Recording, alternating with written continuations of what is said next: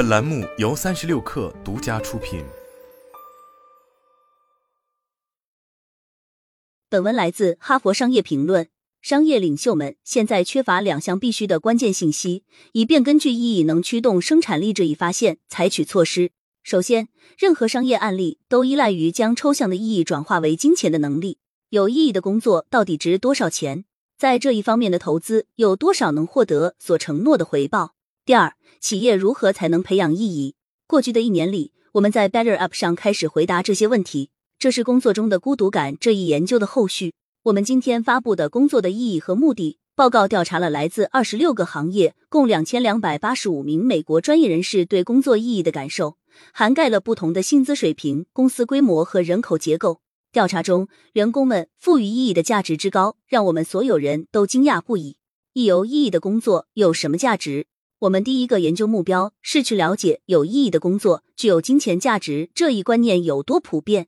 我们发现，九成以上的员工愿意用他们一生收入的一部分来换取更有意义的工作。年龄不同、薪资不同的员工们，却都非常想要拥有意义深刻的工作，他们愿意为此付出一定的代价。那么，价值上万亿美元的问题就是：意义对员工个人有多大价值？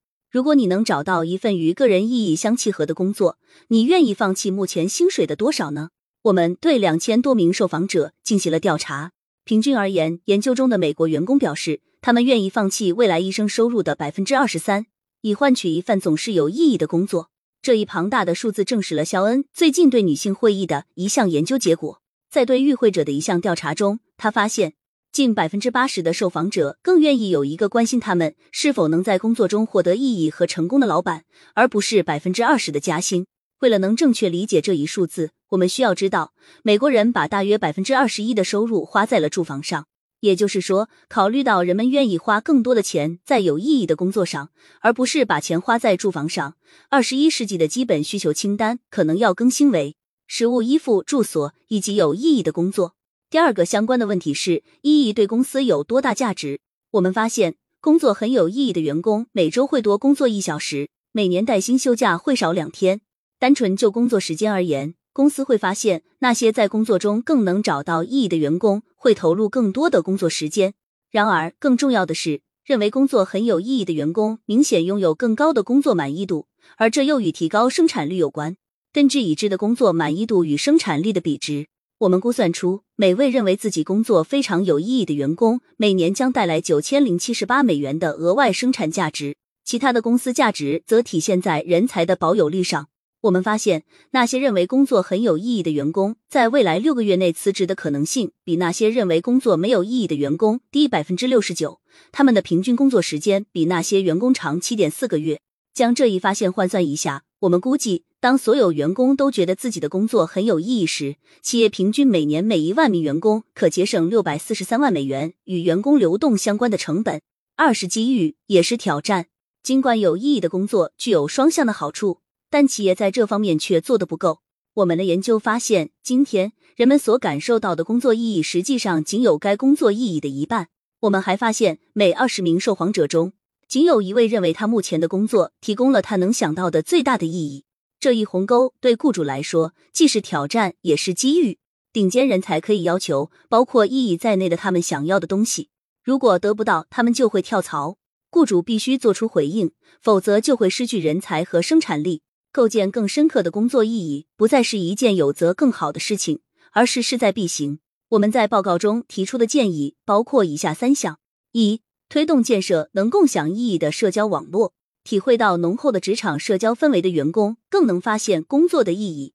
在职场中更具社交体验的员工，在衡量工作是否有意义上得分更高，比那些认为自己缺乏职场社交的员工高出百分之四十七。在最浓厚的企业文化中所强调的集体共同目标感，也对工作的意义有巨大的促进作用。跟拥有职场社交但没有共同目标感的员工相比。同时拥有社交支持和共同目标感的员工，平均离职风险降低了百分之二十四，获得加薪的可能性跃升了百分之三十。可以采用简单的策略来增强社交关系和共同目标。明确分享有意义的工作体验如何是一种重要的社交支持方式。公司可以鼓励经理与他们的直系下属讨论他们认为哪些工作是有意义的，并让经理与员工分享他们的观点。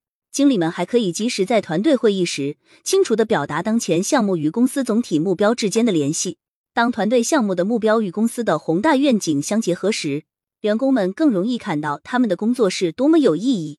采用这些措施可能需要对经理们进行一些培训，同时还要鼓励举办这些活动。但这些措施对在团队内外建立集体目标大有裨益。正如肖恩的书《巨大潜力》（Big Potential） 所说的那样。社会支持也是衡量工作中整体幸福和成功指数的一个关键因素。他最近对一场女性社交联谊会的研究表明，工作场所以外的这种支持推动了关键的职业成果，比如升职等。二，让每一个人都变成知识型员工。我们的研究发现，知识型员工能从工作中获得比其他人更深刻的意义，而且这些员工从积极的职业发展中获得了一种特别强烈的意义感。知识型员工也更有可能对他们所在公司正在拼搏实现的愿景所鼓舞，并因为有可能服务他人而变得谦逊。研究表明，当员工有机会这样做时，所有的工作都会变成知识型工作。这对公司和员工来说都是好事，因为当员工认为这是知识型工作时，工作就变得更有意义。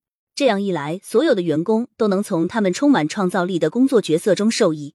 给予员工更多机会，让他们能创造性的投入到工作中，分享知识，并让他们觉得这工作是他们共同完成的。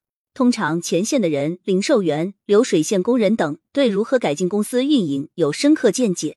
通过征求员工反馈来提升他们的参与度，可以对员工的意义感产生巨大影响，并有助于改善公司流程。一项针对底层炼钢厂工人的案例研究发现。当管理层制定的政策包括利用公园的专业知识和创造性解决方案时，生产正常运行时间增加了百分之三点五，从而带来了年运营利润一百二十万美元的增长。培训和指导是帮助所有员工在工作中找到更深层启发的有效工具。接受了侧重于培养创造力和参与度培训的经历，能扮演好这一角色。这当中值得强调的一个更广泛的原则是，个人成长能激发一个人工作中的意义感。这种成长指的是个人达到新的创造性高度的机会。这种情况下，个人成长比专业成长更重要。工作支配了我们的时间和思想，作为回报，我们期望从这些努力中找到个人价值。管理者和公司需要积极支持员工对个人成长和发展的追求，同时提供更传统的专业发展机会。三、支持各个层级的意义倍增。不是所有人和专业人士都对工作的意义有同等的认识。举个例子，在我们的研究中，年龄较大的员工比年轻员工发现了更多工作的意义。有孩子的父母所发现的工作意义，比那些没有孩子的人高百分之十二。在研究中，从事服务行业，如医疗、教育和社会工作的人，比从事行政支持和交通运输的人能获得更高的工作意义。利用好那些发现更高层次意义的员工，让他们在整个公司中扮演意义倍增的角色。例如，将从事具有重要意义职业的导师与他人联系起来，分享他们在什么更能提供工作意义上的看法，为年轻员工提供更多的指导。受教育程度较低的员工通常是基层工作者，他们对如何改进流程有着宝贵的见解。他们将是接受培训的主力军，需要让他们认为自己是对公司的成功做出贡献的知识工作者。三为工作赋予意义。雇主与雇员之间的传统劳动合同及简单的出卖劳动力模式已经过时，也许它在特克尔的时代就已经过时了。取而代之的是一种新秩序，在这种秩序中，人们要求从工作中获得意义，而作为回报，他们将更深入、更自由的服务那些提供了意义的公司。他们不只是希望工作有意义，他们期待这件事，并且他们愿意付出高昂的代价去拥有意义。有意义的工作只有好处。员工工作更努力，离职更少。他们倾向于能帮助自己成长的企业文化。无论是对员工个人还是对公司而言，意义的价值都在等待着随时被做好准备的公司所发现。